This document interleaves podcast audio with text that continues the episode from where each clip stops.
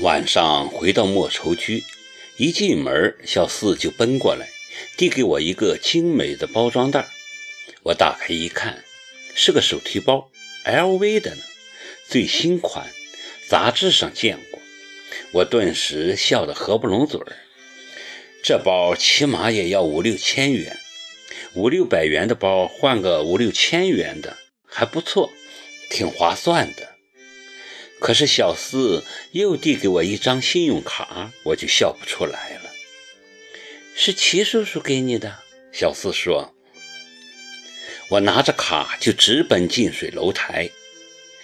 这还是我第一次到他家，一进去，我才真正领悟到什么是实力，铺天盖地的豪华，不遗余力地向来访者昭示着主人的富有。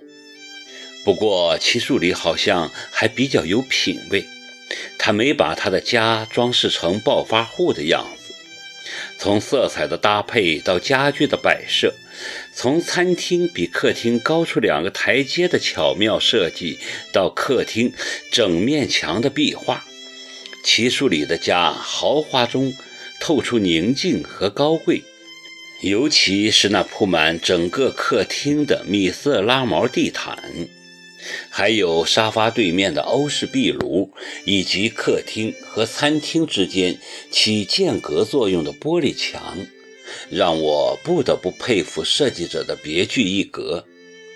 特别是客厅中央旋转而上的楼梯，没有采用惯用的铁艺扶手，而是采用特制的磨花玻璃，跟客厅的玻璃间隔刚好是协调的。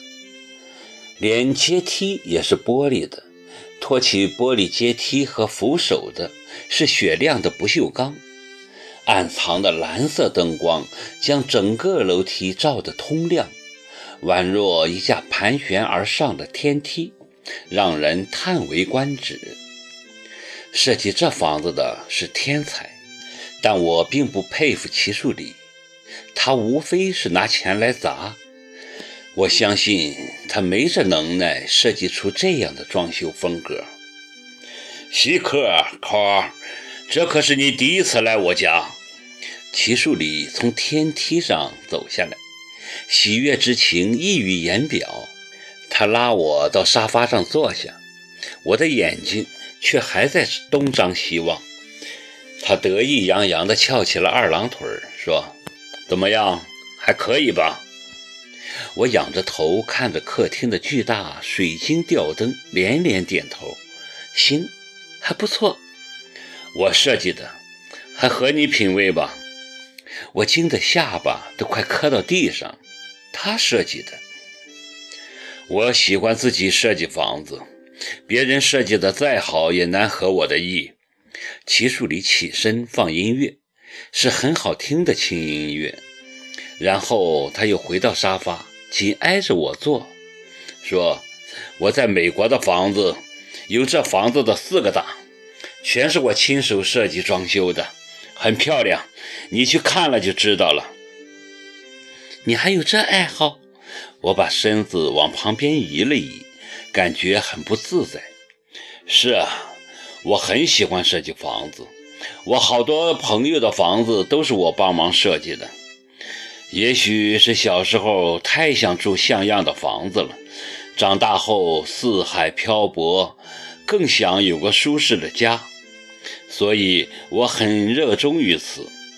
可是房子设计的再漂亮，没有心爱的女人，一个人住又有什么意思呢？他在旁敲侧击，我不想跟他瞎扯，直截了当把信用卡放在茶几上。这卡我不能要，为什么不能要？他并不意外，显然早有准备。你的那个包里肯定还有钱或手机什么的吧？我这是正常的赔偿，你别多想。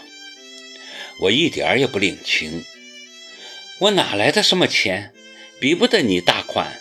你赔的包我要了，而且你给我的那叠钞票也足够弥补我的损失了。所以这卡你收回去。你不喜欢钱吗？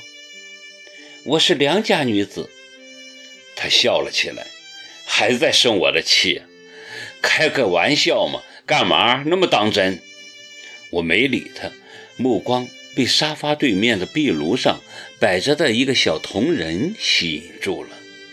我认得是希腊神话里的爱神丘比特，歪着脑袋，撅着屁股，高高举着爱之剑，那剑正对着我，栩栩如生，可爱极了。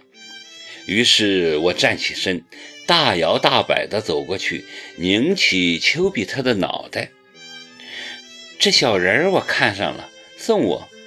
说完，头也不回地朝门口走。你只看上丘比特吗？他在后面大声问。反正没看上你。我背对着，朝他摆摆手，径直出了门。拧着丘比特的脑袋，感觉像拧着齐树礼的脑袋一样，心情舒畅。第二天清早，我还在睡梦中，高鹏就在楼下喊：“我们约好了今天去郊外采风的。”他那高八度的嗓门，别说人，连鬼都叫得醒。我起床下楼，喊他进来，一起吃过小四煮的小米粥，才出门。齐树里的司机刚好开着那辆黑色大奔从莫愁居的侧面经过，车窗是摇下来的。齐树里一眼就看到了手牵手往门外走的我和高鹏，他很惊讶，这是他第一次看到高鹏。我也看到了他，没理会，若无其事的和高鹏往小区外走。但在我转身的时候，却清楚地看见他的眼中流露出一种让人不寒而栗的愤怒。他是个深藏不露的人，很少流露出这样的情绪。我顿觉背心一阵发凉。